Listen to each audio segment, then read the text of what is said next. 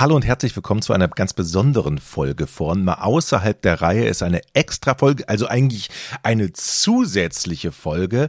Ähm, hat auch einen Hintergrund, denn in der heutigen Folge haben wir einen Partner, das ist Europa. Bekannt natürlich, Alice, für großartige Hörspiele. Hast du früher oder jetzt Hörspielerfahrung? Was hast du so gehört? Oder hörst hab, du noch? Äh, ich habe Europa war die die Hörspielfirma. Also ich kenne gar keine anderen Schallplatten als die, wo Europa draufsteht. Für angefangen von, weiß ich nicht, Honey und Nanny und der Pumuckel und was man so als Kind gehört hat. Ähm, dann ging das weiter hier mit Dracula äh, und so. Das, ne, als wir ein bisschen älter waren, mega. Also ich habe das geliebt und ich kenne auch keinen, der es nicht geliebt hat, ehrlich gesagt. Was hast du so für Hörspiele äh, gehört früher, Georg? Das ist natürlich ähm, ein bisschen länger her bei dir, Georg, ich weiß, aber. Drei John Fragezeichen. Sinclair. Länger als bei dir nicht, nee. Na, das stimmt, ähm, okay. Drei Fragezeichen TKKG. Ich war, glaube ich, von der, von der allerersten TKKG-Folge dabei, die irgendwie Mutter damals gekauft hatte. Das muss man sich auch erstmal trauen, oder? Von der neuen Hörspielserie die erste Folge kaufen, in der Hoffnung, dass es dann gut wird und dann jede Folge. Ja, aber Kassetten, ne? Ja, klar. Kassetten. Hörspielkassetten, die nach 20 Minuten, glaube ich, musste man die umdrehen. Das war so geil. Die Platten ja. waren auch toll. Wir hatten so einen kleinen Plattenspieler, wo man ne, nur so einen Lautsprecher hat, so zum Zuklappen so ein Ding. Und dieses Europa-Zeichen auf der Platte, das brennt sich ja auch ein, ne? wenn man als Kind sich das so genau anguckt, die Cover vor allen Dingen später von den John Sinclair-Platten, wo alles immer so in Pink, Neon und irgendwie ein bisschen gruselig und so war. Und das Stärkste war natürlich auf Geburtstagen so ab zwölf Licht aus Hörspiel an. Ne? Geht gar nicht ums Hörspiel, aber hoffentlich sitze ich neben Martin. Also das war äh, zum Fummeln Europa oder was? Hat viel möglich gemacht, sag ich mal so. Europa hat jetzt eine besondere Aktion und sie fassen das unter dem Begriff Sommerfinsternis zusammen und beweisen im Prinzip, dass, dass das Hörspiel vor allen Dingen auch Erwachsene ansprechen, ne? Und zwar auf einem hohen Niveau. Also die Produktionen, äh, die, die ich da gehört habe, die sind nicht nur mit den tollen Sachen, die uns schon als Kinder gut gefallen haben, versetzt, nämlich der Atmosphäre, den Geräuschen, den knarrenden Türen, Blitzen und Donner, also alle umfallende Ritterrüstung, was immer man sich so fürs Gruseln auch wünscht, äh, akustisch. Mhm. Da sind einfach auch tolle Leute dabei, die da sprechen. Ne? Bei der Gruselserie Frankensteins Nichte spielt Desiree Nick unter anderem mit. Also sie hat eine Sprechrolle, spielt eine verrückte Professorin.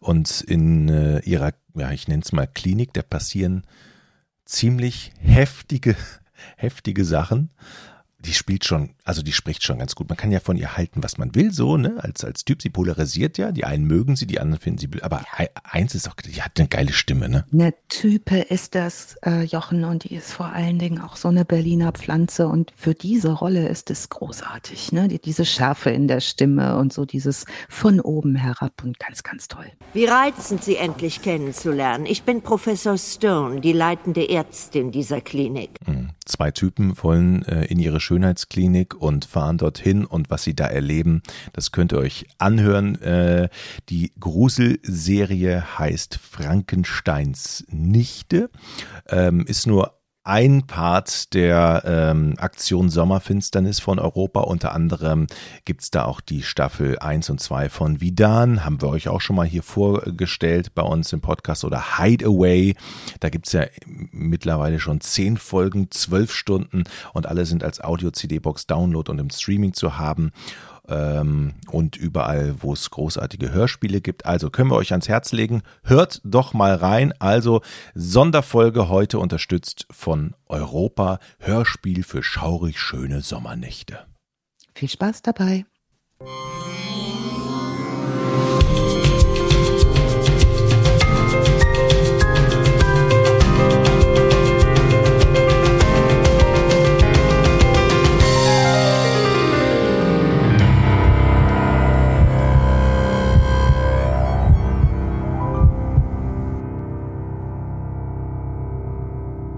Warte, Alice, ich, ich muss auch eben. V Vorhang vor. So. Es ist dunkel. Ist es bei allen dunkel? Ja. Ja.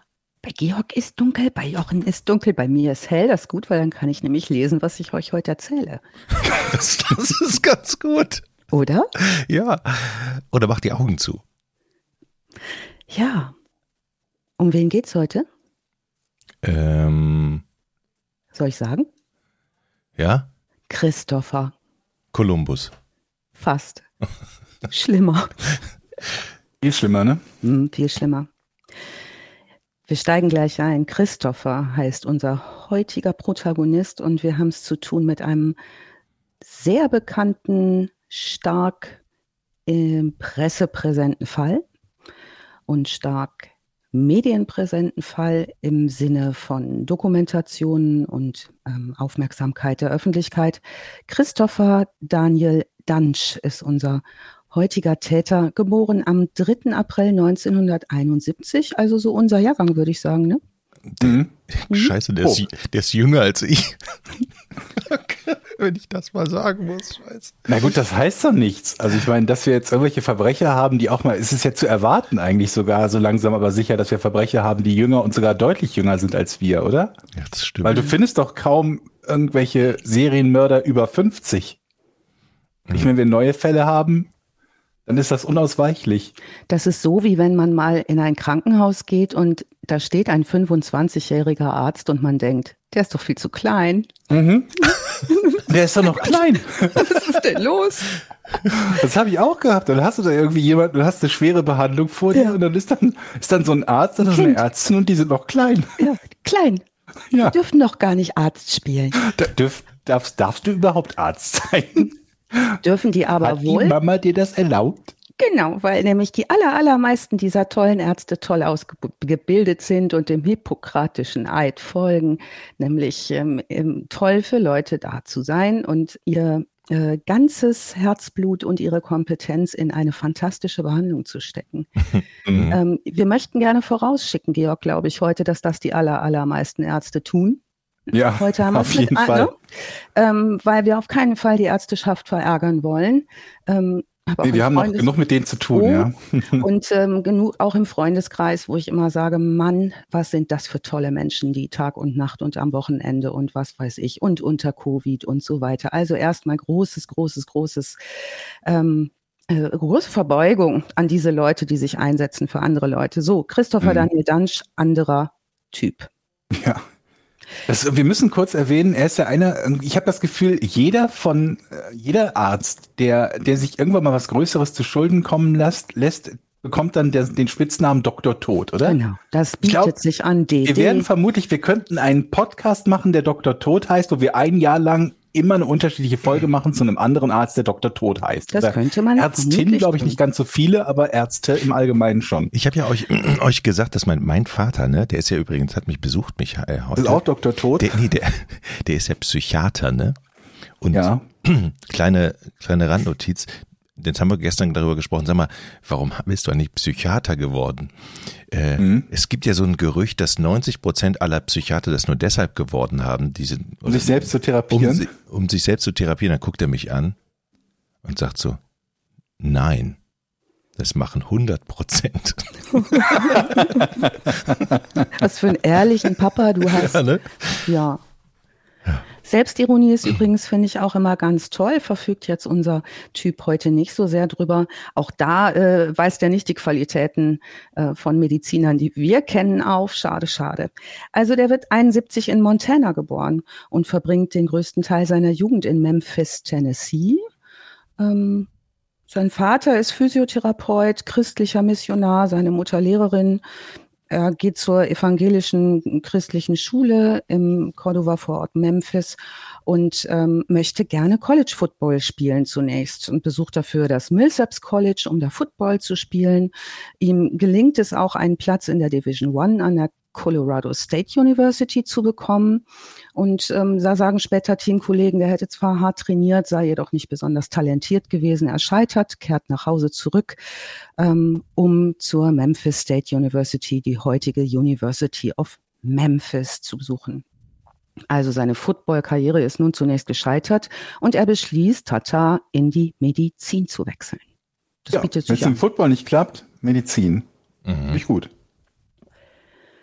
Im Jahr 2010 absolviert er die MD, PHW und Neurochirurgie Residency Programme am Health Science Center der University of Tennessee. Wie war das nochmal? Ich habe jetzt akustisch nicht verstanden. MD, PhD, das sind diese Medizinertitel, die ich auch nachgeguckt habe. MD ist, glaube ich, Medical Doctor einfach richtig, nur, oder? Richtig. Und PhD, und, äh, PhD allgemeine Doktortitel, ne? Genau. PhD ist der Titel, den er dann am allermeisten führt. Später wird das rauskommen. Also in immer mehr Ländern, insbesondere im angelsächsischen Sprachraum, äh, kann der akademische Grad eines PhD auch Doctor of Philosophy erworben werden und handelt sich im Gegensatz zur Pro Promotion, so wie wir die kennen, um ein eigenständiges Studium, dem Doktorstudium mit speziellen Vorlesungen, Prüfungen und dauert so drei bis fünf Jahre ähm, handelt sich jetzt nicht um den Doktor in Philosophie, sondern für die meisten Fächer dann wie der übliche Doktorgrad. Also das Studienfach wird normalerweise dann hinten mit drangehängt, zum Beispiel PhD Economics oder so, in dem Fall PhD Medicine oder Neurochirurgie. Nun, das ist der höchste Abschluss Aber, des postgraduierten Studiums, den man so erreichen kann. Also kurz überlegen, ne? wenn er Jahrgang 1971 ist und College Football gespielt hat. College Football ist ja normalerweise das etwas, das machst du in den späten Zehnern quasi, also 19, 18, 19 und frühen 20ern, so bis ja. Mitte 20 maximal. Und er hat dann seinen PhD 2010 bekommen, ne? Da war er 39, wenn ich es richtig sehe, oder? Das Rechnen machst du ja immer so großartig. Ja, ich glaube, er war 39. Einfach mal ja. Das ist irgendwie, ne, das ist trotzdem ein extrem langer Zeitraum, ja. ne, zwischen dem Ende vom, vom College Football und dem Ende des, des, äh, des Studiums. Ja. Also er war jetzt vermutlich nicht gerade die Megagranate, oder? Das wird sich herausstellen, wie er das äh, gemacht hat. Er absolviert jedenfalls anschließend auch noch dort ein so ein Wirbelsäulen-Fellowship-Programm mit dem Schwer Schwerpunkt Forschung und Lehre zu Eingriffen an der Wirbelsäule. Also das sind alles Dinge, die wir später in seinem Lebenslauf finden. Und wo wir auch nochmal gucken müssen, ist das denn alles wirklich so gut gelaufen? Ganz, ganz äh, richtig, Georg. Während seiner Facharztausbildung, die eigentlich einen hohen Anteil an Praxis enthält, nimmt er an weniger als 100 Operationen teil. Normalerweise nehmen neurochirurgische Assistenzärzte so an über 1000 Operationen teil während der Assistenzzeit. Das heißt, die haben ungefähr zehnmal so viel Praxis, ne, was äh, absolut wichtig ist, weil du es natürlich auch übers Machen lernst. Mhm. Im vierten Jahr seiner Assistenzarztzeit kommt jetzt der Verdacht auf, dass Dunsch äh, während seiner Operationen, die er führt, unter dem Einfluss von Kokain mhm. Hab noch, Georg, ich, du hast einen Finger ja, ich habe kurz, eine, ne? ja, ich hab kurz eine Anmerkung, weil dieses mit diesen mit dieser Anzahl der Operationen, ich bin mir natürlich nicht sicher, ob das bei den bei den äh, ähm, Neurosurgeons genauso gilt wie in anderen Fällen, aber ich weiß, dass ich mir das angeguckt habe, weil ich ja eine, eine, eine relativ schwere OP äh, hinter mir habe, ne, diese Bauchspeicheldrüsenkrebsgeschichte. Und da war das halt so, dass in Abhängigkeit davon, wie oft an dem entsprechenden Krankenhaus diese Operation durchgeführt wird, ähm, die Wahrscheinlichkeit stieg, dass sie, also signifikant stieg, dass sie erfolgreich durchgeführt ja. wurde. Oder mit anderen Worten, dort, wo das viel gemacht wird, sind deine Überlebenschancen signifikant besser. Genau. Auch etwas, was so ein bisschen auf, auf der einen Seite natürlich nachvollziehbar, auf der anderen ja. Seite aber erschreckend klingt. Ne? Wenn du eine Operation hast, die lebensrettend sein soll und die sehr, sehr, sehr schwer ist und schwerwiegend ist, und das wird ja bei seinen Operationen auch der Fall gewesen sein, dass man quasi nicht ganz an den Fingern einer Hand abzählen kann. Ganz so krass ist es nicht. Ich möchte jetzt niemandem Unrecht tun, der an der Klinik ist, wo so eine OP nur ein oder zwei oder viermal im Jahr gemacht wird.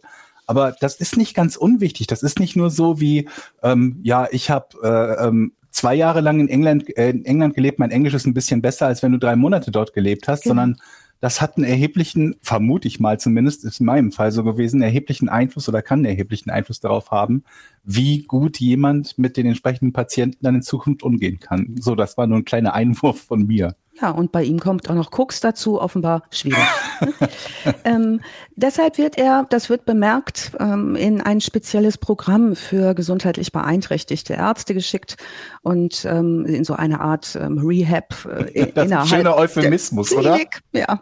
Der äh, koksende Arzt, der keine Erfahrung hat, kommt in das Programm für, wie war, was, wie hast du das formuliert? Gesundheitlich, gesundheitlich beeinträchtigte, beeinträchtigte Ärzte. Ärzte. Schön, oder? Ja, gut. Dr. Ja. Koks. Dr. Koks darf also äh, nach Abschluss des Programms zu seiner Assistenzarztgeschichte zurückkehren.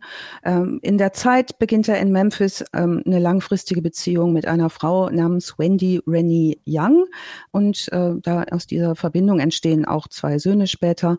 Und ähm, um es mal kurz zu raffen, also zeitlich zu raffen, zu dieser Zeit ist er schon mit fast einer halben Million Dollar verschuldet, weil natürlich diese Ausbildung einen Haufen Geld kostet. Ne? Also alles, was ich so an Ausbildung Ausbildung in den USA mache, muss ich natürlich immer studientechnisch aus eigener Tasche oder über Kredite finanzieren.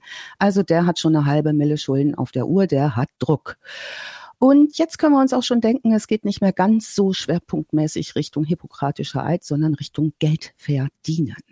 Und ähm, das tut er auch. Jetzt geht es zu seiner Karriere. Er arbeitet überwiegend unter seinem PhD-Titel der einen Hälfte seines zertifizierten Abschlusses, ähm, beteiligt sich auch an so biotechnologischen Existenzgründungen, sogenannten Biotech-Startups. In solchen Unternehmen wird Forschung in Richtung Pharmazie häufig und in Biotechnologie oder Medizintechnologie betrieben und vertrieben. Und hier bekommen wir schon wieder den Eindruck, dass es dann wohl auch sehr um guten Verdienst und Gewinne geht, denn Geld ist der Motor dieser boomenden und immer noch boomenden Branche. Ähm, hm. Er muss seine kostenintensive Ausbildung und sein Familienleben irgendwie refinanzieren und beschließt nun, nachdem diese Startups auch nicht so viel abwerfen, sich in Richtung Neurochirurgie zu orientieren. Ach, das ist ja Kopf aufbohren, ne? Mhm. Am Gehirn schrauben und wieder Nerven, Jeffrey Dahmer mäßig. Nerven, ja. Ja, äh, das ist ein äußerst lukratives Medizin, medizinisches Fachgebiet. Ähm, und so zieht er zwei, 2010 nach Dallas, Texas und äh, überredet seine Freundin, mit ihm zu gehen. Die stimmt zu, die ist da in der Gegend von Dallas aufgewachsen und ähm, nur ist er in Dallas. Seine Bewerbungen auf Stellen dort sehen übrigens äußerst qualifiziert aus. Insgesamt 15 Jahre Ausbildung stehen da auf seiner Vita, also Medizinstudium, Facharztausbildung und äh, Stipendium. Sein Lebenslauf umfasst zwölf DIN A4 Seiten, getippt mit einfachem Zeilenabstand. Ähm, das ist schon ordentliche äh, Menge Holz. Und in seinem Lebenslauf steht auch, er habe Magna Cum Laude am St. Jude Children's Research Hospital mit einem Doktortitel in Mikrobiologie abgeschlossen. Was ist das das höchste? Magna Cum Laude oder das Summa Cum? Ich kann mir das nie merken. Magna ist, glaube ich, noch höher als Summa, aber bestimmt kriegen wir noch mal Leute irgendwie, die uns sagen, was es ist. Ja. Ähm, ne? Also ist jedenfalls ganz, ganz toll. Also ganz, ganz toll, sagen mit, wir. Mit größter Auszeichnung Fleiß, oder sowas in der Art. Also das Fleiß, passiert sehr selten. Genau, Fleißbienchen in Mikrobiologie. Fleißbienchen finde ich gut, ja. Gut, ne? Ähm, so, jetzt fängt dann als minimalinvasiver Wirbelsäulenchirurg mit einem Gehalt von 600.000 US-Dollar pro Jahr plus Boni ähm, an zu arbeiten. Am Wofür gibt es Boni, frage ich mich da. Wie bitte? Wofür gibt es denn Boni? Also, äh, Überlebende Patienten? Schöne Hose angehabt, keine Ahnung. Überlebende, Pat Überlebende Patienten finde ich gut. Ach, doch, da, ja, das ist, das ist gut. Ich würde mal, mich würde mal interessieren, wie viel von seinem zwölf Seiten Lebenslauf tatsächlich der Wahrheit entsprochen hat. Weil wir haben ja, ich habe ja eben gesagt, das ist ja ziemlich spät, wenn er mit 39 da seinen Abschluss gemacht hat. Auf der anderen Seite kann man es positiv sehen. 15 Jahre Erfahrung, ne?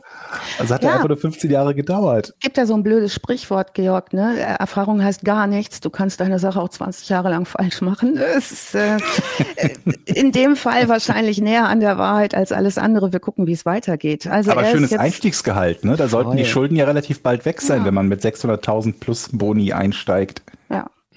Also das äh, findet statt am Baylor Regional Medical Center in äh, Plano.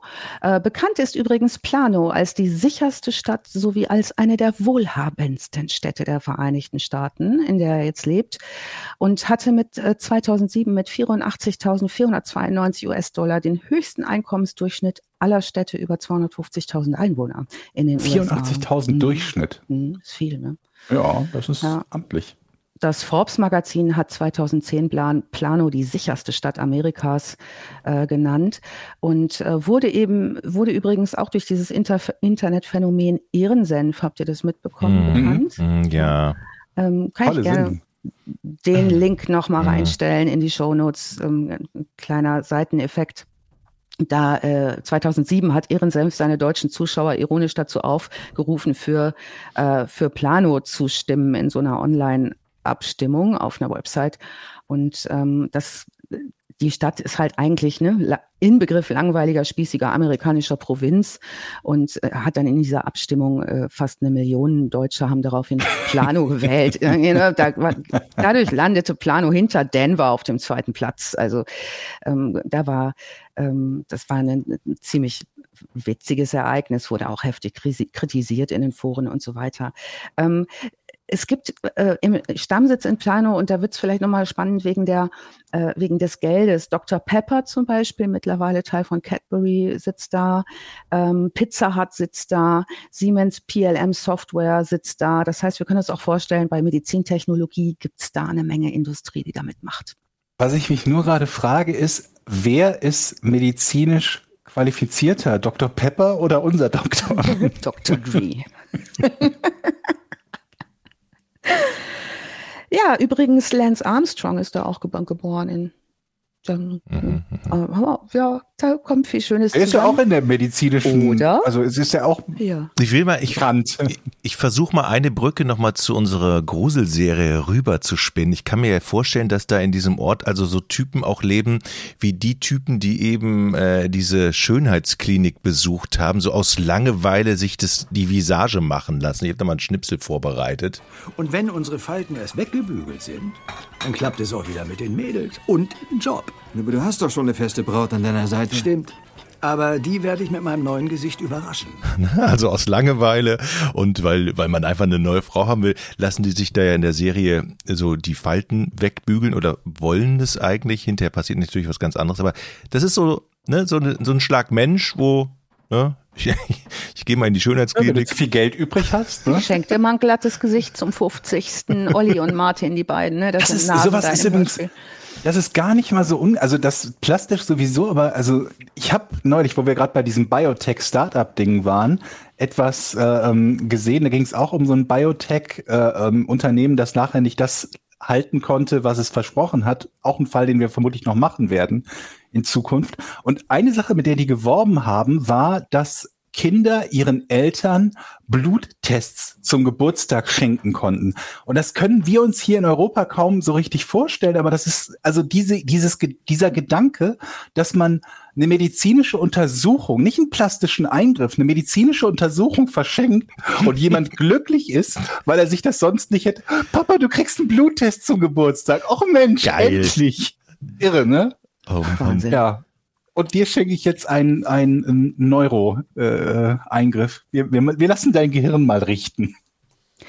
So. Ich greife mal, ich greife mal folgen, mit folgender Zahl voraus. Die Menschen, die in Behandlung gehen bei unserem Doktor und zu Schaden kommen, äh, sind mehr Menschen, als über die ich heute sprechen werde. Ähm, ne? Das führt zu äh, vier Stunden Podcast, wenn wir die alle aufzählen. Ach du Scheiße, du machst mir ein bisschen Angst. Mhm wie in der Gruselserie, nur schlimmer und noch in Wirklichkeit. Also mhm. er fängt an im Baylor Medical Center in Piano, in dieser Stadt, wo äh, Menschen viel Geld haben offenbar und ähm, aber auch ganz normale somatische Schwierigkeiten. Und nicht jeder hat wahrscheinlich so ein Rieseneinkommen, aber gleich zu Beginn seiner Zeit bei Baylor äh, in Piano macht Dunch einen ganz schlechten Eindruck auf seine Chirurgenkollegen. Der erfahrene Gefäßchirurg Randall Kirby erinnert sich, ähm, dass Dunch häufig mit seinen Fähigkeiten angegeben hat, obwohl er total neu war. Also macht man eigentlich überhaupt nicht, ähm, so äh, zu sagen, was man alles Tolles kann. Und so hat man eigentlich auch nicht so nötig, wenn man was kann. Und er erinnert sich auch daran, dass Dunchs Fähigkeiten im Operationssaal zu wünschen übrig ließen. Ähm, Kirby sagte später mal, ähm, der konnte kein Skalpell führen. führen. Ja, muss man vielleicht auch nicht nicht die beste Bewertung bei Yelp oder so, nicht ne? so cool. Ja. Nee. Ich gehe gleich rein in Medias Res. Mehrere von Dunchs Operationen dort führten zu schweren Verstümmelungen an Patienten, wie man sich vorstellen kann, wenn jemand ein Skalpell nicht zu führen in der Lage ist.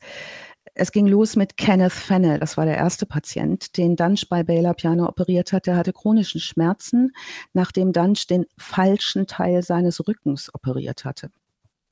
Den Aufgrund falschen der, Teil des Rückens? Ja, da hat er einfach einen falschen Wirbelsäulenteil. Falsche Wirbel gezählt mhm. oder so. Kennt ihr übrigens die Qualitätssicherungsmaßnahme vor OPs in Krankenhäusern? Also bei zum Beispiel, wenn du am linken Bein operiert wirst. Ja, man malt, man malt ne? ein, ein Kreuz drauf. Das ist da eins, das gibt zehn oder so Sicherungsdinger, mhm. damit man nicht das falsche Bein operiert. Ähm, und eins davon ist, das habe ich nämlich bei einer OP erlebt, dass die äh, OP-Schwester einen Fragebogen hat und anfängt mit, ach hallo, Frau Schmidt. Und er musste sagen, nee, nee, ich bin Frau Westerholt. Und dann sagt die richtig ne? und hakt es ab auf ihrer Liste. Es ist ganz schön witzig. Ne? Ich sage, was machen Sie denn da mit mir? Und war schon so halb sediert und so und auch lustig. Und dann sagt sie, ähm, so, also wir operieren also heute Ihre Hand. Ich sage, nein. wir, ne? Und dann musst du als Patient immer noch mal Zählen sagen, Sie jetzt runter von 10, dann schlafen Sie ein und dann Richtig. nehmen wir Ihnen die Hoden ab. Und Was? dann gucken wir mal, was wir so operieren, wo wir heute Bock drauf haben. ne? Na gut, ähm, das ist alles weniger witzig eigentlich, denn aufgrund der lähmenden Schmerzen wird Fennel später von äh, Dunsch äh, eine zweite Operation zur Linderung seiner Schmerzen erhalten, bleibt fortan von den Beinen abwärts gelähmt, nachdem Dunsch einen Teil seines Oberschenkelnervs entfernt hat und benötigt monatelange Rehabilitation, um überhaupt mit einer Gehhilfe gehen zu können.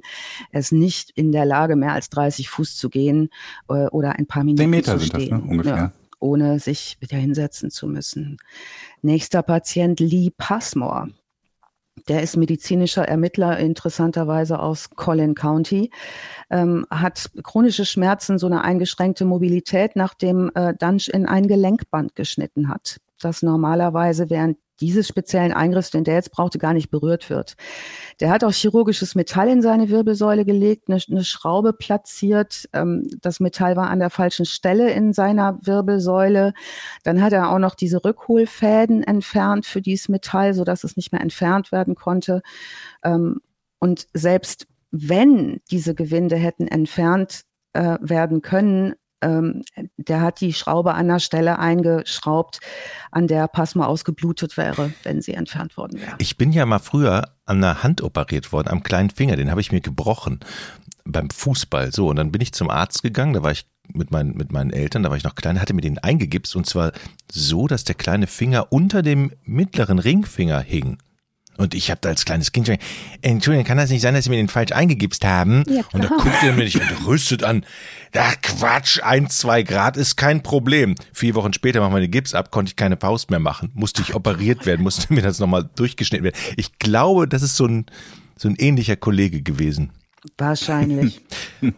Hast du auch Fälle, die am Kopf sind, Alice? Kommt sonst auch sonst, noch, sonst ja. hätte ich nämlich noch was für dich gerade. Mach. mal, noch mal einen Sprung darüber. Achtung. Am das, Kopf ist immer Kopfbeteiligung. ne? das hier passiert im. Hörspiel übrigens. Tut mir leid, dass Sie warten mussten, Helen, aber unser Sorgenkind in Sektion 4 bereitet mir heftige Bauchschmerzen. Aus mir unerklärlichen Gründen ist das Hirn über Nacht stark angeschwollen, so dass sich die Schädeldecke ohne Komplikationen nicht anpassen lässt. Dafür ist hier alles unter Kontrolle, Professor. Ausgezeichnet. Leider haben wir durch den Vorfall wertvolle Stunden verloren. Doch das lässt sich jetzt auch nicht mehr ändern. Injizieren Sie den beiden Herren jetzt das Instriktipin. Ja, also so vom von der Atmosphäre stelle ich mir so einen Operationssaal bei dem Kollegen, den du erwähnst, äh, ähnlich vor. Ja, und dann diese Stimme von Desiree Nick ist mega, ne? Dieses, äh, Mhm. uh, Die passt ganz gut da drauf. Ne? Mm, Finde ich auch. Ja, nächster Patient, Barry Morgulov, der dem gehört ein Pool-Service-Unternehmen, wird ähm, nach einer OP von Christopher Dunch in, äh, mit Knochenfragmenten im Spinalkanal zurückgelassen. Äh, Dunch hatte versucht, eine beschädigte Bandscheibe mit einem Greifwerkzeug aus seinem Rücken zu ziehen. Oh Gott. Ähm, dann weigerte sich dann Morgulov irgendwelche Schmerzmittel zu geben. Dem hat alles höllisch wehgetan und äh, hat einfach gesagt, er sei ein sogenannter, das ist ein Drugseeker, ne? Also einer, der nur scharf ist auf eine Schmerzmedikation. Ähm, ja. Ich habe da eine Zwischenfrage. Also das hört für, sich für mich so an, als würden diese Fälle immer schwerwiegender sein und er Lust darauf immer mehr oder er immer, immer mehr Lust darauf verspürt, dass die Leute auch leiden auf dem OP-Tisch.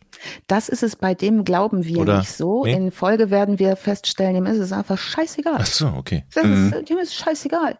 Und ähm, so ein Größenwahnaspekte, ne, die kriegen wir vielleicht auch noch mal rein. Und ja, weitermachen. Jede OP ist Bargeld. Ne? Was mich halt wundert, ist, dass dieser, dieser, dieser Lee, der Medical Investigator, dass der nicht schon, schon längst angefangen hat, irgendwie gegen, gegen Dunch zu, zu ermitteln und dem zu versuchen, das Handwerk zu legen, weil die, die Ärzte in den USA, ich glaube hier vermutlich auch, die haben ja diese ganzen Medical Malpractice Versicherungen, also Genau. Versicherungen gegen Push im Prinzip, ne? Mhm. Weil es halt so unglaublich teuer werden kann, wenn man verklagt wird wegen etwas, was man falsch gemacht hat. Und deswegen wundert mich das gerade in den USA so, wie lang das, wie lang das scheinbar funktioniert hat, dass er damit durchgekommen ist. wenn seine Kollegen schon sagen, der kann nicht mal ein Skalpell halten. Ja, das äh, ist anders organisiert bei, als bei uns. Vielleicht habt ihr so in der, im Gesundheitsbereich in letzter Zeit auch die Verwirtschaftlichung unserer Gesundheitssysteme, die ja auch anläuft, angeguckt. Ähm, das ist natürlich immer ein Aspekt, auch wenn ganz von oben von den Krankenhausverwaltungen Dinge eingeleitet werden oder nicht. Ne? Die müssen schwarze Zahlen mhm. schreiben, da muss Geld verdient werden. Und du willst auch da keinen Skandal haben erstmal. Ne? Natürlich ne? nicht, na klar nicht. Ne? Nun, ähm, in Folge, Barry Morgulov ähm, verliert schließlich den größten Teil der Funktionen seiner linken Körperseite infolge dieses Eingriffs und äh, benötigt einen Rollstuhl. Nächster Patient, Jerry Summer. Ich gebe mal ein bisschen Gas. Ist ein langjähriger Freund von Dunch sogar. Und da wundert sich später alles, wie er das einem Freund antun kann. Der kommt jetzt nach äh, Plano, um zwei Halswirbel verschmelzen zu lassen, also so ne, was begradigen zu lassen. Ähm, während der Operation entfernt dann große Mengen Muskelgewebe. Äh, das, da gibt's deswegen in Folge eine Querschnittslähmung nach Verletzungen. Summers behauptet später, er und Dunch hätten in der Nacht vor der OP Kokain gezogen. Und trotz des Bestehens äh, eines Drogentests äh, sind die Beamten von Baylor Perno besorgt genug, äh, um dann bis zu einer Peer Review, das ist so ein eine Begutachtung, so ein Kreuzgutachten, Verfahren zur Qualitätssicherung bei Wissenschaftlern in Amerika oder eines Projektes. Da kommen unabhängige Gutachter aus dem gleichen Fachgebiet und gucken, kann er das? Also da muss jetzt durch so eine Peer Review all diese Fälle, die bisher passiert sind, und er wird in den Urlaub gezwungen. Er darf aber noch während der laufenden Ermittlungen äh, seine Arbeit wieder aufnehmen. Krankenhausoffizielle bitten ihn bis zum Abschluss dieses Kreuzgutachtens, dieser Peer Review, sich nur auf kleinere Operationen zu beschränken. Also er darf weiter praktizieren, aber nicht mehr die ganz großen Sachen, die vermutlich auch nicht so ganz groß bezahlt sind. Summers übrigens, sein Freund, bleibt für den Rest seines Lebens ein sogenannter Tetraplegiker, also durch einen Eingriff querschnittsgelähmt und stirbt 2021 an einer Infektion im Zusammenhang mit Komplikationen der verpfuschten Operation. Aber bei, bei so Ärzten ist es nicht dann auch so, dass man sich als Patient vorher auch mal Informationen und ich, man fragt ja immer, kann der das? Wie viele Operationen hat er schon gemacht? Waren die gut? Ähm, so ganz blind laufen wir ja als Patienten, zumindest hier in Deutschland, nicht mehr rum, oder? Nee. Der macht wahnsinnig gute Werbung für sich mhm. und ähm, zum Beispiel seinem besten Freund hat er das richtig rangelabert. Ne? Der hat es schon, der macht es schon. Also worauf ich noch mal gerne verweisen möchte, es gibt zwei, drei tolle Podcasts zu dem Thema. Wir verlinken einiges noch mal. Ähm, viel, viel von dem, was äh, Leute über ihn sagen und wie er geworben hat, ist da auch noch mal nachzulesen, nachzuhören. Es gibt eine Menge Material dazu und eine Menge spannendes Material. Kommen wir gleich nochmal drauf. Also genau das, Jochen, ähm, passiert. Der macht Werbung wie verrückt. Ne? Mhm. Und das sehr, also das ist eine relativ kommerzialisierte Geschichte. Ähm, und ja, die Leute glauben das, die lesen das zum Beispiel irgendwo, dass er Spezialist dafür ist, der bewirbt, der wirbt für sich ordentlich. Habt ihr jemals von dem ähm, vom Dunning-Krüger-Effekt gehört? Der Name sagt nee. mir was. Das ist so ein, so ein psychologischer Effekt, dass Menschen sich im Mittel für deutlich kompetenter halten, als sie sind. Und zwar bei allem. Also wenn du quasi alle Menschen fragen würdest, seid ihr eher durchschnittliche Autofahrer, überdurchschnittlich, unterdurchschnittlich, dann kommst du halt auf, auf keine Ahnung, was 80, 85 Prozent, die sich für überdurchschnittlich gut halten, was natürlich nicht sein kann, weil im Mittel wir irgendwo beim Durchschnitt landen müssen. Es sei denn, das wären tatsächlich irgendwie, keine Ahnung, Rennfahrer oder so. Und ähm, da gibt's auch verschiedene, also die, das gibt's im Prinzip überall, das kann überall vorkommen. Und das klingt bei ihm exakt danach. Er hält sich ja für kompetent genug, das alles zu machen. Und es stellt sich ja nicht in Frage. Er macht das ja nicht einfach so, weil er die Leute äh, ähm, austricksen will. Ja, das ist ja kein, kein Scam oder so, sondern er scheint ja von sich zu glauben, dass er kompetent genug ist, das zu machen. Wie er auch den anderen Chirurgen, seinen Kollegen im Prinzip, ähm, scheinbar sagt oder nahelegt, ja, ja, ich bin, ich kann das schon ziemlich gut. Und das mhm. ist halt in so einem Berufsfeld unfassbar erschreckend. Es gibt es in jedem Berufsfeld, mit Sicherheit, und in verschiedenen Ausprägungen. Und ähm, das Gegenteil davon nennt sich Imposter-Syndrom. Imposter-Syndrom ist, wenn die Leute kompetent sind, aber glauben, sie seien nicht kompetent genug für ihren Job. Ist ein bisschen ungefährlich, aber auch sehr unpraktisch. Hm. Ja, und der scheint so das einer der extremsten Fälle zu sein, von denen ich je gehört habe, glaube ich. Hm. Gut. Wäre schön, der würde sich fachlich so interessieren, dass er es richtig gut macht. Es gab ja vor Jahren mal rund um die Geburt meines Kindes, musste ich davon lesen, ähm, einen Chirurgen, der verurteilt wurde in Deutschland wegen Körperverletzung, der so stolz auf seine Nähte war, dass er die Bäuche der Kaiserschnitte mit seinem Namen unterschrieben hat, mit dem Skalpell halt. Ne? Ähm, das, ähm, Was? War eine Geschichte, die fand ich rund um die Geburt meines Kindes nicht so prall und der dachte hat mit so, einem äh, Skalpell unterschrieben unter seiner Naht? mh, ja, So, war so verliebt in seine so klein in die Nähte. Ecke oder? Oh Gott. So eine Arztunterschrift halt, ne, mit Skalpell. So eine komplette Unterschrift oder nur Initialen? Weil es ist nur hoffen, dass Frage, der Herr Professor? Dr. Matt genau Dr. Matt Hemminghausen. Hans-Jürgen Schröder-Bollinger. Das ist ja dann schon auffällig. Wir wollen an dieser Stelle nochmal darauf hinweisen, die meisten Ärzte tun sowas nicht. Liebe Zuhörer. Würde ja auch auffallen.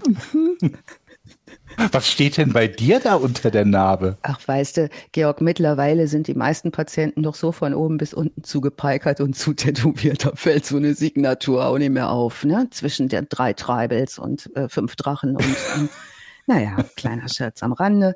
Ähm, bei der nächsten Operation durchtrennt Dunch äh, bei einer kleinen, eher nicht so ähm, spektakulären Rückenoperation äh, eine Hauptschlagader in der Wirbelsäule von Patientin Kelly Martin. Und diese Patientin Kelly Martin wird ihr ähm, Leben verlieren. Deswegen. Und ähm, die, äh, diese Kelly Martin, das vielleicht nochmal als Hinweis auf die demnächst rauskommende Netflix-Serie über Dr. Dunch, ähm, die ist allermeistens der Ausgangspunkt für alle Dokumentationen, also aus der Sicht der Opferseite. Und ähm, die Familie hat wahnsinnig viele Interviews zu dem Thema gegeben, wie das abgelaufen ist, wie das passieren konnte. Die war nur eine Treppe runtergefallen, hatte sich wehgetan am Rücken und hatte danach immer mal wieder Schwierigkeiten, wollte das richten lassen. Ja, ähm, das Problem ist jetzt, dass Dunch einfach weiter operiert, wahrscheinlich, Georg, unter genau dem Phänomen, was du gerade beschrieben hast, nämlich dieses Imposter-Syndroms und sagt, ja, das ist Nee, das Gegenteil davon, Dunning-Krüger. Äh, äh, danke, äh, eben nicht Imposter, sondern ähm, Dunning-Krüger heißt es. mhm. Merken wir uns. Ähm, der macht weiter, das blutet unheimlich, der weigert sich aber, die Operation abzubrechen. Kollegen der Unfallchirurgie sagen, hör auf, ne? der weigert sich schlicht zuzugeben oder überhaupt auch zu bemerken, dass etwas nicht stimmt. Und dieses Verhalten ist auch schon früher aufgefallen und wird sich durchziehen. Der ist vollkommen kritikresistent, der ist keinesfalls fehlereinsichtig und zeigt auch schon früh so Größenwahnanzeichen. Ähm, das Verhalten in dies, während dieser OP schließlich das behindert äh, das Intensivteam, das sich dann nach diesen schweren inneren Blutungen nach allen Kräften bemüht, Kelly zu retten. Äh, sie verblutet. Nun wird Dunch seitens des Baylor äh, Plano äh, Hospitals mitgeteilt, die Pflegestandards nicht zu erfüllen, inklusive Verbot, jemals wieder dort zu operieren. Eine weitere Peer Review, so ein äh, Kreuzgutachten wird eingeleitet. Dunch tritt aber selbst von seiner Stelle zurück, statt auf seine nun wahrscheinlich sichere Kündigung zu warten. Das hingegen leider ist eine Katastrophe für die noch folgenden Patienten, wäre er nämlich gefeuert worden, hätte das Baylor äh, Plano ihn ähm, der National Practitioner Data Bank NPDB melden müssen. Das ist ein nationales Verzeichnis von Ärzten, die Pfusch gemacht haben, die Behandlungsfehler gemacht haben. In so einem Operationssaal gibt es ja Schwestern, da gibt es ja Zeugen, es gibt ja fachlich kompetente Menschen, die um einen rumstehen. Und irgendwann, spätestens nach der dritten, vierten, fünften OP, die scheiße läuft, da müssen die doch irgendwie im Ärztezimmer mal ohne den Hauptarzt mal miteinander sprechen und sich austauschen und sagen, ey, was macht der hier eigentlich? Das muss den Leuten doch auffallen. Oder ist das wieder so, äh, Hm. ja, die stehen unter Druck und wollen, wollen nicht petzen oder so. Das, das verstehe ich oftmals nicht, dass halt Menschen das ja sehen und die müssen ja irgendwann mal handeln. Ja, die versuchen das auch zwischendurch. Das Problem in dem Fall sind auch die Hierarchien. Das heißt, wenn ich da als leitender Operateur und Chefarzt stehe, ähm, hat eine Krankenschwester erstmal ganz, ganz wenig zu melden, ne? Ne, Pflegepersonal. Das wird sicherlich auch eine Rolle gespielt haben, aber Beobachtungen werden immer wieder äh, äh, berichtet später. Ähm, nun ist er da weg und weiter geht es im Dallas Medical Center. Der wechselt ins Dallas Medical Center in Farmers Branch, wo er recht privilegiert tätig sein kann, bis die Krankenhausverwaltung dort seine Aufzeichnungen von Baylor Plano erhalten. Die Alarmglocken läuten Jochen schon früh beim Pflegepersonal. Krankenschwestern vermuten, dann stehe während seines Dienstes unter dem Einfluss von Alkohol, sagen das auch immer wieder. Eine Krankenschwester sagt im Interview, da steht vor mir im OP mit einem Loch in der Hose und äh, der hat die Klamotten seit drei Tagen an, was kein vernünftiger Chirurg tut. Ne? Da sind Hygienestandards ganz anderer Couleur angesagt. Das fällt auf, das wird auch beschrieben. Und nach weniger als einer Woche bekommt Dunch dort Operationsverbot und ähm, seine Privilegien werden ihm entzogen, denn er hat es wieder getan. Und zwar mit den Patientinnen Floella Brown und Mary Edford. Das sind seine nächsten Opfer. Äh, Dunch durchtrennt Fuella äh, Browns Wirbelarterie, füllt die Wunde mit irre vielen Kompressen, die die Blutung stoppen sollen, und sie erleidet in der Folge einen Schlaganfall. Dunch reagiert einige Stunden lang überhaupt nicht nach der OP auf die ganz schlechten Nachrichten aus dem Krankenhaus. Ne? Die Kollegen rufen an und sagen, muss zurückkommen, hier ist alles schiefgegangen, der geht's ganz, ganz schlecht. Der plant stattdessen sich um Fluella Brown zu kümmern, um für den nächsten Tag eine elektive Operation, das ist eine Operation, die nicht unter Zeitdruck stattfindet, also keine Notoperation, zu planen. Was mich ja immer wieder wundert, ist, wenn du eine Wohnung mietest, brauchst du mittlerweile irgendwie einen Brief von deinem letzten Vermieter, dass du als Mieter ganz in Ordnung war, musst nachweisen, dass du keine Verbrechen begangen, also brauchst ein polizeiliches Führungszeugnis, musst nachweisen, dass du bezahlen kannst, um eine fucking Wohnung zu mieten. Und dieser Mann hat zumindest am, am Tod zweier Menschen bis zu diesem Zeitpunkt schon Mitschuld, an schweren bleibenden Schäden von weiteren Menschen Schuld oder Mitschuld. Das ist ja eindeutig so, war in zwei Peer-Review-Prozessen, die offensichtlich keine notwendige Folge hatten, ne? weil wenn du so einen Peer-Review-Prozess, entweder ist A nichts rausgekommen oder B, was viel schlimmer wäre, es ist was rausgekommen, was aber nicht meldepflichtig war, dann wird er vom nächsten Hospital angestellt und spätestens da sollte man sagen, okay, die müssten ja jetzt Zugriff haben auf alles, was er bisher gemacht hat. Wie kann er mit dem, was er bisher gemacht hat, von denen überhaupt eingestellt werden und irgendeine eine, also allein die Tatsache, dass er nur gemeldet worden wäre, wäre er gefeuert worden und das umgehen kann, indem er einfach sagt, nee, ich, äh, ich gehe selber. Also es ist Wahnsinn, unglaublich. Vermutlich passiert es auch nicht so häufig und wir haben halt wieder einen von diesen, von diesen wenigen Fällen, wo es eben so krass alles schief läuft. Aber genau. dass, dass das passieren kann, im, im äh, 21. Jahrhundert. ist unfassbar, ne? Ja. Und die Krankenhausverwaltung reagiert auch deutlich verärgert, als Dunch sich weigert, ähm, Efforts Operation zu verzögern. Die bitten mhm. ihn mehrmals, sich um Brown zu kümmern oder sie wenigstens an einen Kollegen zu übergeben und damit aus seiner Zuständigkeit zu entlassen als Operateur, mhm. ne, sodass es jemand macht, der sich auskennt. Das verweigert der. Stattdessen schlägt er vor, äh, ein Loch in Browns Kopf zu bohren, um den Hirndruck zu verringern. Die Freigabe kriegt er jetzt nicht. Zum einen ist er fachlich nicht nur nicht qualifiziert und hat keine Ausbildung, um gehirnchirurgische Operationen durchzuführen. Äh, zudem hat das Dallas Medical Center auch nicht die richtige Ausrüstung oder das richtige Personal für solcherlei Operationen. Und er wird tatsächlich festgehalten in dem Versuch, die Patientin schon in diese OP-Situation zu bringen vom Pflegepersonal. Brown liegt stundenlang im Koma, bevor dann sich schließlich entschließt, doch sie an einen Kollegen abzugeben. Zu diesem Zeitpunkt ist Brown schon so lange ohne Sauerstoff, dass sie hirntot ist und stirbt, stirbt schließlich an einem Schlaganfall und Hirnunterversorgung. Jetzt operiert er Mary Effort und da klar, Georg, ne, warum geht das jetzt noch, nachdem das andere so. Äh, er durchtrennt eine ihrer Nervenwurzeln während einer Wirbelsäulenfusionsoperation und wieder am falschen Teil des Rückens. Mit einer Schraube verletzt er einen anderen Nerv, hinterlässt Schraubenlöcher auf der gegenüberliegenden Seite ihrer Wirbelsäule und befestigt irgendwelches chirurgisches Material in diesem weichen Muskelgewebe so locker, dass das Personal, das arbeitende Pflegepersonal äh, äh, OP-Personal sieht, dass es sich bei Berührung bewegt. Die sagen das. All das wird wahrgenommen. Und trotz mehrerer Warnungen seiner Kollegen, dass er die Operation nicht richtig durchführt, beharrt Dunch auf diese Vorgehensweise. Es klingt wie ich beim Heimwerken, ehrlich gesagt. Schraubt an der falschen Stelle rum, nichts hält und am Ende Ponal und zumachen. Ja, Ich, meine letzte Lösung ist immer Gaffer-Tape. Ja, gut. Ja, stimmt. Ja, Und das ist die zweite Operation dort, ne? ja. Und ähm, Erfurt ist später gelähmt. Sie erinnert sich daran, wie sie aufgewacht ist und ganz unerträgliche Schmerzen hatte. Aber die erste also, Seite in der letzten vier, die überlebt hat. Äh, ähm, also sie sagte, auf, du wirst ja immer gefragt, ne, auf so Schmerzskalen, wie doll tut das weh, Mhm. auf einer Skala von 1 bis Kenn ich, 10 ja, und dann sagst du 5 und dann kriegst du nur eine Ibo 200 oder so. also sag mal schön 10, dann kriegst du das gute Zeug. Ne?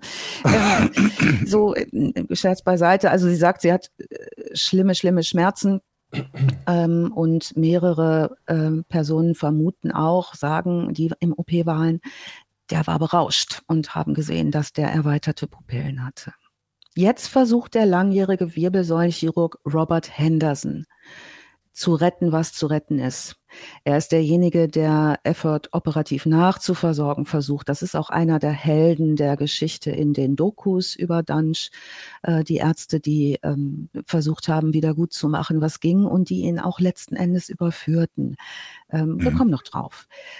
Der vergleicht Dunchs Operationstechnik mit einem Kind, und da sind wir genau, ne, Georg, du siehst dich beim Heimwerken, äh, der sagt, das sah aus wie ein Kind, das mit Tinker Toys spielt. Das sind so 3D-Baukästen in Amerika.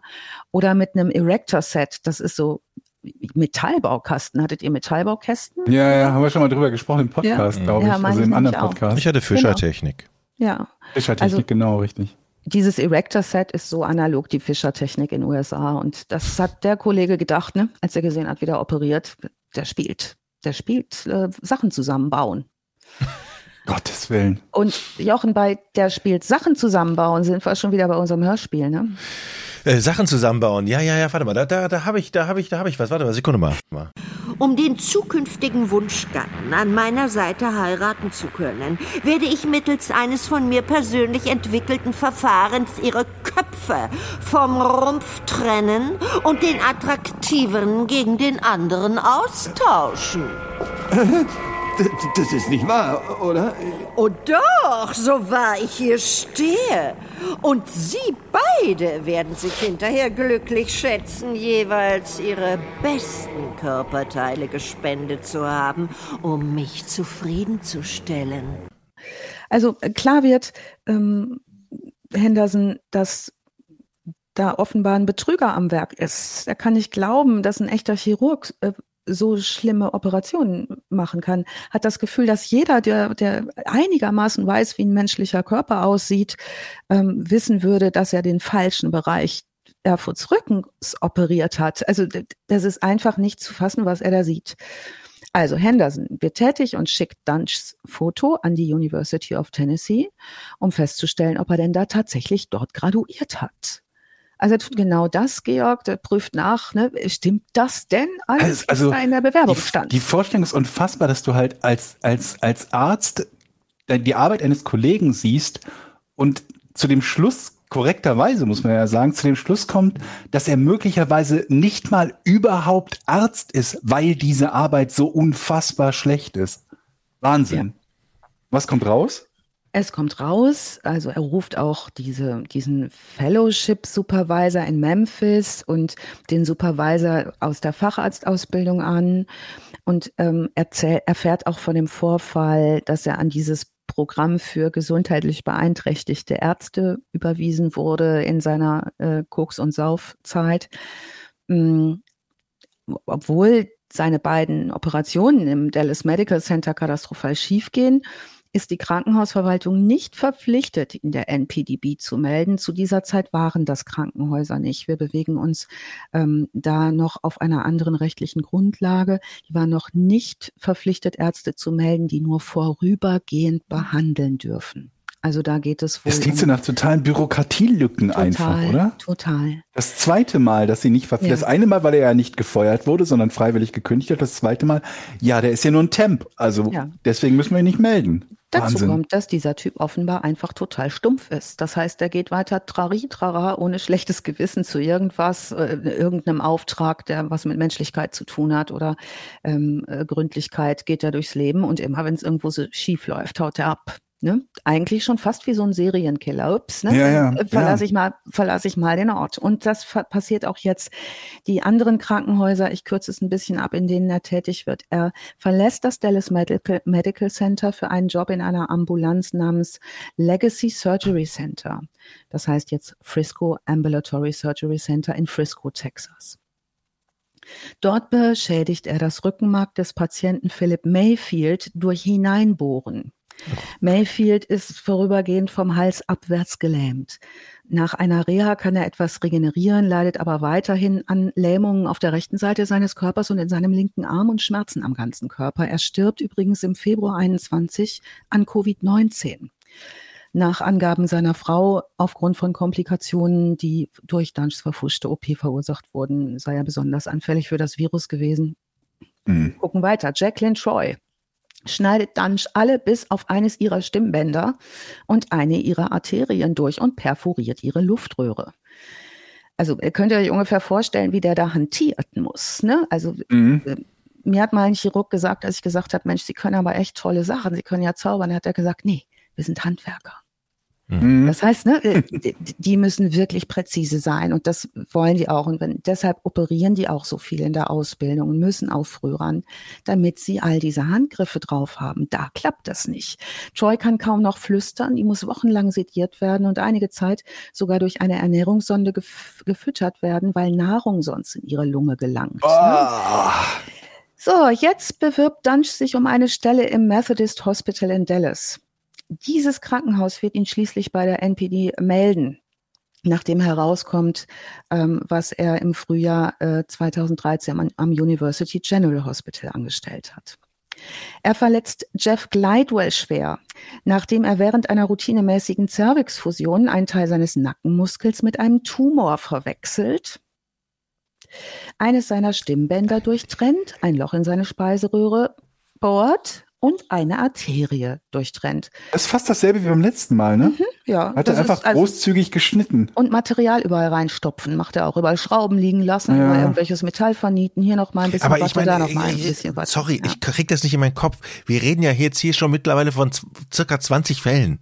Es Mhm. muss, da müssen doch Leute dabei sein, die irgendwann mal was sagen. Ja, die und die Kliniken müssten mal vernetzt sein und mal irgendwie müsste mal einer anrufen und sagen, wie war denn der so bei euch? Ne? Oder, Hat wohl nicht stattgefunden so sehr. aber Ähm, wahrscheinlich sind das auch oft die gleichen, die, na, ich weiß nicht, aber die amerikanischen Krankenhäuser sind wahrscheinlich ein bisschen größer. Möglicherweise hat er Glück und er kriegt immer neue, neue OP-Schwestern oder was, das kann ich, aber Mhm. wie ist das denn mit so einem Team? Wenn der, spätestens wenn doch da- eine OP-Schwester das zweite Mal mit dem arbeitet. Ja, du musst ja nicht immer das auf die OP-Schwestern schieben. Da sind ja ganz, ganz Ja, andere ganz Menschen. viele, die, ja.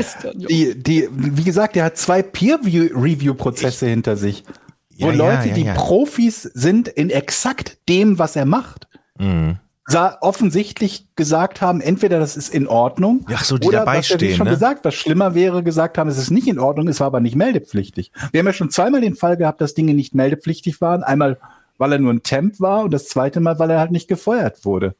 Also, ich bin gespannt, wie viele Leute da für diese Scheiße in den Knast gehen am Ende. Da bin ich mal auf diese Auflösung gespannt. Ja. Ja. Jeff Glidewell jedenfalls, äh, um bei dem noch kurz zu bleiben, dem stopft dann einen Schwamm in den Hals, um diese Blutung zu stoppen und näht zu. Ja. Und das äh, führt Schwamm- zu einer Sepsis, ne? Kann Schwamm, man sich Schwamm ist überlegen. drin. Mhm. Schwamm eingenäht, oder habe ich Ja. das richtig? Okay. Damit es aufhört zu bluten, ne? Ähm, als andere Ärzte, also der näht zu und äh, löst damit eine schwere durch Blut übertragene Sepsis, eine Blutvergiftung aus. Ähm, und als andere Ärzte den Schwamm entdecken, weigert er sich schlicht zurückzukehren, um zu helfen. Jetzt wird nach einigen Tagen Dr. Kirby herbeigerufen. Über den gibt's auch viel zu erfahren in diversen Dokumentationen. Ich mache es mal kürzer hier. Der soll den Schaden reparieren. Und er beschreibt später, was er nach dem Öffnen von Glidewell wiederfand. Er sagte, das war das Werk eines verrückten Wahnsinnigen. Später äh, erzählte er auch dem Jeff Glidewell, mit dem er dann Kontakt hatte, dass es klar sei, dass Dunch versucht habe, ihn zu töten. Glidewell hat Okay. jetzt nur noch ein Stimmband, hat dauerhafte Schäden an seiner Speiseröhre und ist teilweise linksseitig gelähmt. Also Dr. Kirby behauptete, es hätte so ausgesehen, als hätte Dunch versucht, Glidewell zu enthaupten. Und äh, behauptete, dass eine solche verfuschte Operation in den Vereinigten Staaten überhaupt noch nie stattgefunden hat. Also das ist das, da gibt es keinerlei Aufzeichnungen darüber, dass es überhaupt jemals so eine Metzgerei Ja, das ist ein Rekord, ne? Also ja. sauber. Ja, zu Glidewell, der leidet Berichten zufolge Jahre später immer noch unter den Auswirkungen von der verfuschten Operation, kann nur kleine Bissen auf einmal essen. Er erwies sich Gott sei Dank als Dunchs letzte Operation. Ähm, der General der Universität drängte ihn äh, kurz darauf hinaus und ihm wurde die medizinische Zulassung entzogen. Kirby schreibt nämlich eine detaillierte Beschwerde an das Texas Medical Board und nennt Dunch einen Soziopathen, der eine klare und gegenwärtige Gefahr für die Bürger von Texas sei. Und ähm, unter heftiger Lobbyarbeit von Kirby und Henderson, diesen beiden heldenhaften Ärzten, suspendiert das Texas Medical Board Dunchs Lizenz am 26. Juni 2013. Endlich. Andererseits muss man natürlich sagen, wenn man natürlich mit solchen Vorwürfen kommen, kommt und jemandem das sagt, dann hält man das wahrscheinlich natürlich auch erstmal für, ja, ja, erzähl mir keinen Scheiß, die stellen doch kein, keine Irren Hm, an. ja. Ne? Also wahrscheinlich musst du da natürlich auch erstmal prüfen, was der Typ dir eigentlich da sagt, weil das ist ja so ein, das ist ja so ein Vorwurf, da sagst du erstmal, ja, ja, ist klar, jetzt bleib mal locker, das kann ich mir nicht vorstellen, das geht in unserem System überhaupt nicht, dass so einer Genau. als Arzt arbeitet. Und das gibt- in so vielen Fällen. Ne? Es Das gibt ja immer, es gibt ja immer zwei Arten von Fehler, die man machen kann. Das eine ist jemanden, der inkompetent ist, nicht aus dem Verkehr zu ziehen, was ein riesengroßer Fehler natürlich ist. Aber der andere Fehler ist, jemanden, der eigentlich kompetent genug wäre, aus dem Verkehr zu ziehen, weil man aus irgendeinem Grunde glaubt, dass eine Operation, die er gemacht hat, äh, haben könnte, nicht den Standards entspricht. Das sind ja immer diese beiden Dinger. Von daher, ich, ich, ich, ich versuche noch immer diesen, diesen, diesen zweiten Fehler zu sehen und mir zu denken, okay, an welcher Stelle kann ich nachvollziehen, dass man sagt, bevor ich jemand mit, mit einer im Idealfall perfekten medizinischen Ausbildung aus dem Verkehr ziehe und damit Menschenleben gefährde, weil er nicht operieren kann, ähm, in welchem Verhältnis steht das? Nur in dem Fall hier steht es ja in überhaupt keinem Verhältnis Ja. offensichtlich, ne? weil Ja. der ja jede UP quasi, die er gemacht hat, verpfuscht hat. Ich meine, ich hätte eben sogar gelesen, von 38 Operationen Ja. gab es bei 33 Komplikationen oder, Innerhalb oder von Fehler. zwei Jahren, genau, innerhalb von zwei Jahren. Ne? Und ähm, ich habe hier heute nur die heftigsten zehn Ja, aufgezählt, die passiert sind, um uns ähm, weiteres zu ersparen. Ähm, Klagen wurden natürlich eingereicht und zwar nicht nur gegen Dunch. Also Dunch zieht jetzt zunächst nach Denver, Colorado, gerät in so eine Abwärtsspirale, meldet Konkurs an, hat Schulden von über einer Million Dollar, wird wegen Fahrens unter Drogeneinfluss in Denver verhaftet, während er seine Kinder zu einer psychiatrischen Untersuchung bringt. Ähm, wird in Dallas wegen Ladendiebstahls verhaftet und ähm, ist wirklich nicht mehr zu gebrauchen. Äh, war er jetzt vorher auch nicht wirklich, aber ne, da geht es schon mal äh, bergab. Im März 14 reichen drei ehemalige Patienten von Dunch, nämlich Mary Efford, äh, Kenneth Fennell und Lee Passmore, separat Bundesklagen gegen Baylor Plano ein, in denen behauptet wird, dass das Krankenhaus Dunch erlaubte, Operationen durchzuführen, obwohl er wusste, obwohl die wussten, dass er ein gefährlicher Mhm. Arzt ist. Der texanische Generalstaatsanwalt Greg Abbott reicht einen Antrag ein, in die Klagen zur Verteidigung von Baylor Plano einzugreifen, beruft sich dabei auf das Gesetz des texanischen Gesetzgebers von 2003, das eine Obergrenze für medizinische Behandlungsfehler von 250.000 US-Dollar vorsieht und ähm, das den Begriff grobe Fahrlässigkeit aus der Definition von rechtlicher Bosheit entfernt. Mhm. Also es wird ähm, in der Klage unter anderem behauptet, dass jede durchgeführte Wirbelsäulenoperation von Dunch einen durchschnittlichen Nettogewinn für ihn von 65.000 US-Dollar ergeben hat. Ja, Wow. Strafanzeige läuft. Henderson und Kirby, die beiden Ärzte, die seinen, seinen Schaden versucht haben, wieder wettzumachen und ihn verfolgt haben, befürchten, dass der woanders hinziehen könnte, ne? dass der noch irgendwie eine medizinische Lizenz bekommen kann. Mhm. Ne? Die Untersuchungen gehen bis 2015 auch ins Leere wegen Verjährungsfristen möglicher Anklagen. Schon? Nein. Der hat Ja. doch erst ab 2011 operiert. Ja, und ein Teil des Problems besteht darin, beweisen zu können, dass das vorsätzliche Handlungen im Sinne des texanischen Rechts waren. Oh es ja, werden ja. ne, Dutzende Patienten befragt und Überlebende. Und da kommen die Staatsanwälte dann schließlich zu dem Schluss, dass dann Chens Handlungen tatsächlich kriminell waren und nichts weniger als eine Inhaftierung ihn daran hindern wird, wieder medizinisch tätig zu werden. Ja, wahrscheinlich hat der Verteidiger auch gesagt, nee, nee, das war keine kriminelle Energie, der ist halt ein scheiß Arzt. Ja, ja. ja. Es ist aber auch, also das ist ja auch schwierig, ne? Weil, wo, also in dem Fall muss man sagen, was die anderen Ärzte über ihn sagen, scheint da wenig Zweifel zu sein, dass er ähm, also dass da schon mehr zugehört, als nur inkompetent zu sein. Ja. Aber umgekehrt gilt auch da halt wieder, wenn du jedem Arzt, der einen Fehler macht, unterstellst, dass er das mit krimineller Energie getan hat, dann hast du irgendwann keine Ärzte mehr. Ne? Ja. Michelle Schaggart übrigens, die hat die Anklage gegen Dunsch geleitet, die erinnert sich später, dass äh, die Ärzte Henderson, Kirby und ein Dritter ist noch mit im Bunde, äh, Lazar als Gutachter, sich an sie gewendet haben und gefordert haben, gegen Dunsch auszusagen. Und Schaggart sagt, Ärzte sagen fast nie gegeneinander aus. Ne? ja. So also da kommt ja, ja auch noch mal so eine Loyalität, so eine vermeintliche, so eine Berufsethos, das nicht zu tun dazu. In dem Fall haben die das getan. Im Juli 15, also anderthalb Jahre nach dem Entzug seiner Lizenz, wird er in Dallas verhaftet und wegen sechs Fällen schwerer Körperverletzung mit einer tödlichen Waffe, fünf Fällen schwerer Körperverletzung und einer Verletzung einer älteren Person angeklagt. Vier Monate vor Ablauf der Verjährungsfrist. Also das hat sich schon ganz schön hingezogen. Ähm, ja, äh, viel, viel Zeug aussagen. Viele werden befragt. Nach 13 Tagen Prozesszeit brauchen die Geschworenen vier Stunden, um ihn wegen der Verstümmelung von Effort zu verurteilen. Und am 20. Februar 17 wird er zu lebenslanger Haft verurteilt. Das hat es noch nie gegeben vorher, dass ein Arzt wegen Behandlungsfehlern lebenslang bekommen hat. Am 11. Dezember 18 bestätigt das texanische Berufungsgericht Dunschs Verurteilung äh, durch eine 2 zu 1 Splitentscheidung. Ähm, Antrag auf Ermessensprüfung wird abgelehnt. Alle vier Krankenhäuser, die Dunsch beschäftigt haben, haben laufende Zivilverfahren gegen sie. Also was ihr euch die ganze Zeit gefragt habt, ne, habt, ne, warum machen die Krankenhäuser da nichts? Da finden andere das auch blöd und klagen da ordentlich. Ja, es war einer der ersten Fälle, in denen ein Arzt wegen Behandlungsfehlers inhaftiert wurde. Und das ist sozusagen lebenslang. Präzedenzfall. ja, ist Präzedenzfall. Die äh, Staatsanwaltschaft nennt es einen historischen Fall in Bezug auf die Verfolgung eines Arztes, äh, der während Operationen Leuten Unrecht angetan hat. Hm. Wahnsinn. Mhm.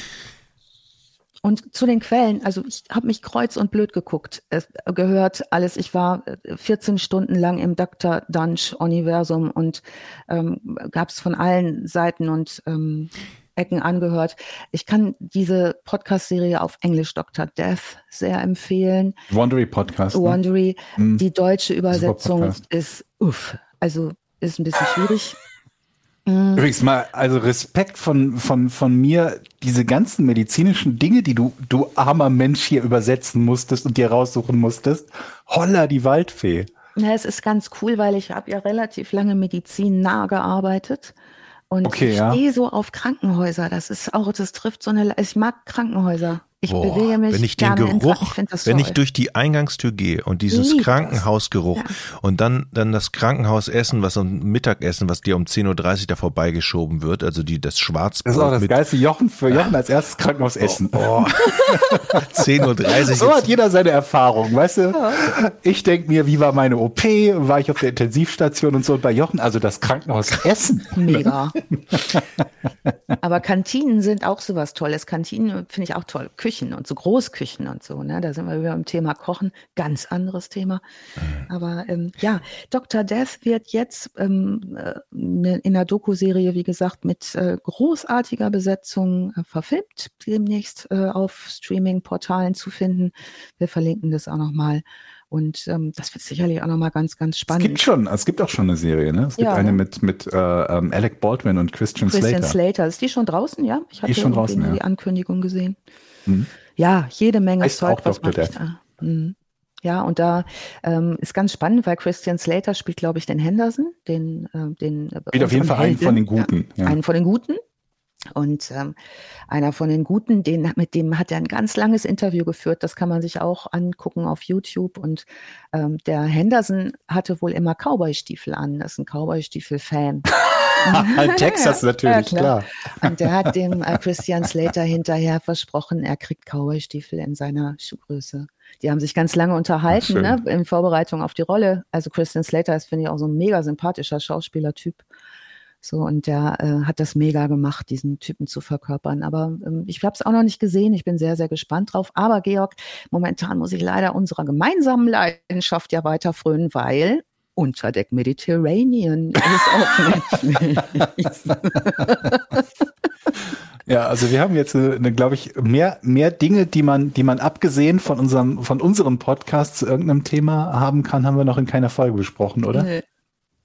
Sag mal, wann bist Wunderbar. du bei der Recherche ähm, eigentlich, oder was, standst du mal kurz davor auszusteigen, wo du gesagt hast, nee, Alter. Ich hatte, ich habe jetzt ja, ich lerne ja von den Besten, ne? Ich Ja. habe ja, ne, wenn ich mich mit euch unterhalte, dann merke ich ja immer, wie ihr so die Dinge dann dreht, nochmal zwischenfragt und so. Und da habe ich so getan, als wärt ihr gestern in meinem Wohnzimmer. Mhm. Und immer, wenn ich dann so Sachen geguckt habe wie, mh, wie geht es diesen ganzen Verwandten, diesen Familien von den Opfern? Ne? Natürlich haben die alles Recht, im Fokus zu stehen und zwar auch als Protagonisten. Ähm, aber es ist natürlich relativ schwierig, etwas, naja, etwas dergestalt mh, zu moderieren, weil dann wird's wirklich einfach nur noch super traurig. Ne? Und Mhm. man denkt sich so, oh je. Also habe ich gedacht, was würde Jochen wohl dazwischen fragen? Und ähm, Können wir dich bei bin der dann Re- immer wieder auf den Täter gekommen. Können wir dich bei und der hab gedacht, Recherche unterstützen und irgendwie, wenn, dann, dann rufst du uns mal an und wir erzählen dir einen Ja. Witz oder so und holen dich ein bisschen aus Ja, der ja. Stimmung raus oder so. Wobei, ich glaube, Vielleicht das ist so gesünder, ein, als wenn ich jedes Mal ein Bier trinke, Jochen. Ne? das ist, glaub, das ist wieder so ein Fall, der hat für mich irgendwie, der hat mehr morbide Faszination als, als ähm, so, so Schock und Trauer. Ich Ja. finde, da, da gibt's andere Fälle, wo irgendwie mehr Schock und Trauer sind. Vor allen Dingen, weil man sich in dem Fall, man kann halt überhaupt kein, kein, kein Mitleid für irgendeine Situation haben, was Ja. diesen Täter betrifft. Ne? Bei anderen Tätern denkt man sich so, die haben eine fürchterliche Kindheit gehabt. Spätestens da hat man zumindest, bevor sie anfangen, was zu tun, noch ein bisschen Mitleid, aber mit dem halt gar nicht. Genau.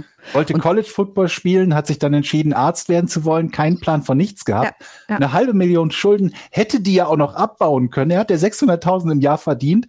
Anschließend hat er vier Leute umgebracht und eine Million Schulden. Also, oh, Wäre mal interessant, wie es seinem Koksdealer jetzt geht.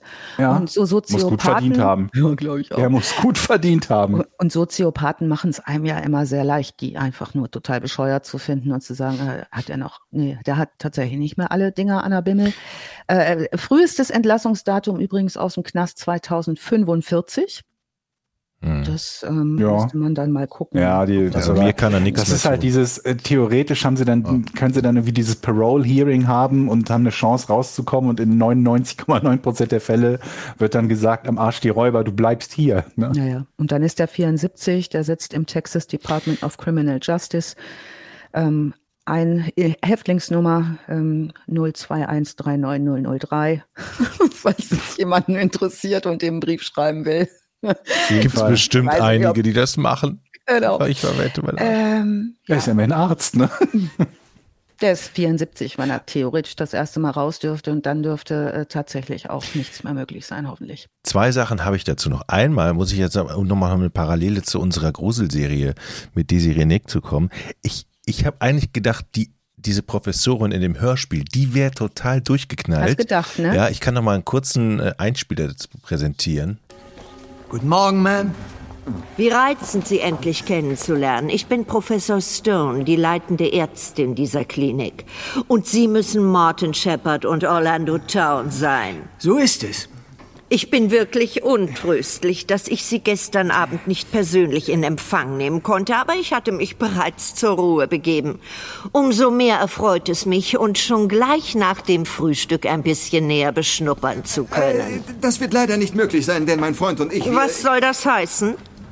Also, die Tante ist komplett durchgedreht, aber den Typen, den du uns präsentiert hast, der übertop, übertrifft dir maßlos. Und Punkt zwei, wer zum Teufel nochmal geht mit dem Typen in den Knast? Ich möchte bitte alle Leute noch, äh, äh, die um ihn rumstanden, die Krankenhausverwaltung, alle, die nichts gesagt haben, weggeguckt haben, die müssen auch noch zur Verantwortung gezogen werden. Also, das geht doch nicht, oder? Dein Aufruf geht um die Welt, Jochen.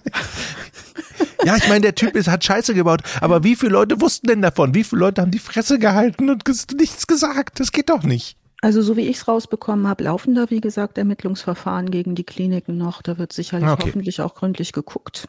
Und ähm, wie gesagt, so Präzedenzfälle äh, verändern ja auch nochmal die Rechtsprechung. Häufig ist ja auch die Rechtsprechung ein Problem, die solche Dinge erstmal möglich macht, beziehungsweise Möglichkeiten, die über wirtschaftlichen Gewinn äh, solche Institutionen bekommen oder eben durchwinken können müssen, wie auch immer. Ja. Hm. Äh, Wahnsinnsfall äh, muss man sagen, äh, völlig, ja. völlig geisteskrank, völlig geisteskrank, aber. Werden wir auf jeden Fall noch, glaube ich, einige in der, in der Richtung haben, ne? So aus dem medizinischen Bereich, da gibt es auf jeden Fall eine Menge spannende Fälle noch. Ja, ich hatte noch einen Fall, den habe ich aber nicht ganz tief recherchiert bekommen. Ähm, tatsächlich aus einer schönheitschirurgischen Ecke. Das fand ich auch spannend, ähm, weil da Leute ja wirklich dann ähm, viel, viel Geld bezahlen für eher nicht dringend notwendige Dinge. Manchmal mhm. äh, komm, kann ja auch viel Schönes passieren. Ne? Alice, Hammerfall, vielen Dank. Und übrigens danke auch nochmal an Europa, die uns unterstützt haben in dieser Folge. Und wir weisen gerne nochmal auf die Sommerfinsternis Hörspiele für schaurig schöne Sommernächte hin. Der eindeutige Beweis, dass eben Europa nicht nur ja, Kinderhörspiele macht, sondern seit langem schon auch viel für Erwachsenen bietet. Edgar Wallace zum Beispiel, Larry Brand, Sherlock Holmes und eben auch die Gruselserie Frankensteins Nichte Erbin des Wahnsinns. Ja, und vielleicht können wir ja ein bisschen, bisschen spoilern, Jochen, für mhm. das Ende. Ähm, Löst du jetzt auf? Oh, ich löse jetzt auf, genau, ich löse. Es hört mit Lachen auf und alle freuen sich und wie ein gutes Hörspiel aufzuhören hat, ne, mit einer Tetris-Musik. Kennst du noch diese mhm. Tetris-Musik? Ne? Das machen die mhm. da. Sound ist klasse. Dann gibt's eine Pause und jeder denkt, jetzt ist das Hörspiel vorbei. Und dann kommt das, was ich früher schon so geliebt habe. Mhm. Es ist vorbei. Man denkt so, okay, gleich, äh, weiß ich nicht, schmier ich mir Butterbrot. Und dann kommt noch mal so ein Sägengeräusch nach einer ganz langen Pause. Ein Sägengeräusch. Ja, ja, so eine Knochensäge oder sowas, ne, hört man noch mal im Hintergrund. Ja. Und das ist so der Moment, wo ich immer denke, ja, genau so müssen Hörspiele sein. Zum Schluss noch mal ein Schauer über den Rücken gejagt. Ein Traum. Sehr gut. Also, ähm, Wer sich gruseln möchte, wer spannende Sachen für Erwachsene haben möchte, der ist bei der Sommerfinsternis Hörspiele für Genreschöne Sommernächte bei Europa gut aufgehoben. Überall da, wo es, äh, jetzt müssen wir, wo es Podcasts gibt, wo es Hörspiele gibt. Ja, und auf LP gibt es das ah, auch. LP äh, natürlich. Früher. Und wer da nicht genug bekommen kann, kann sich direkt noch wie dann Staffel 1 und 2 reinziehen oder Hide Away. Hide-away.de ist, äh, da gibt's auch Hörproben. So, das war's. Tschüss. Ja, bis zum nächsten Mal. Tschüss. Bis bald.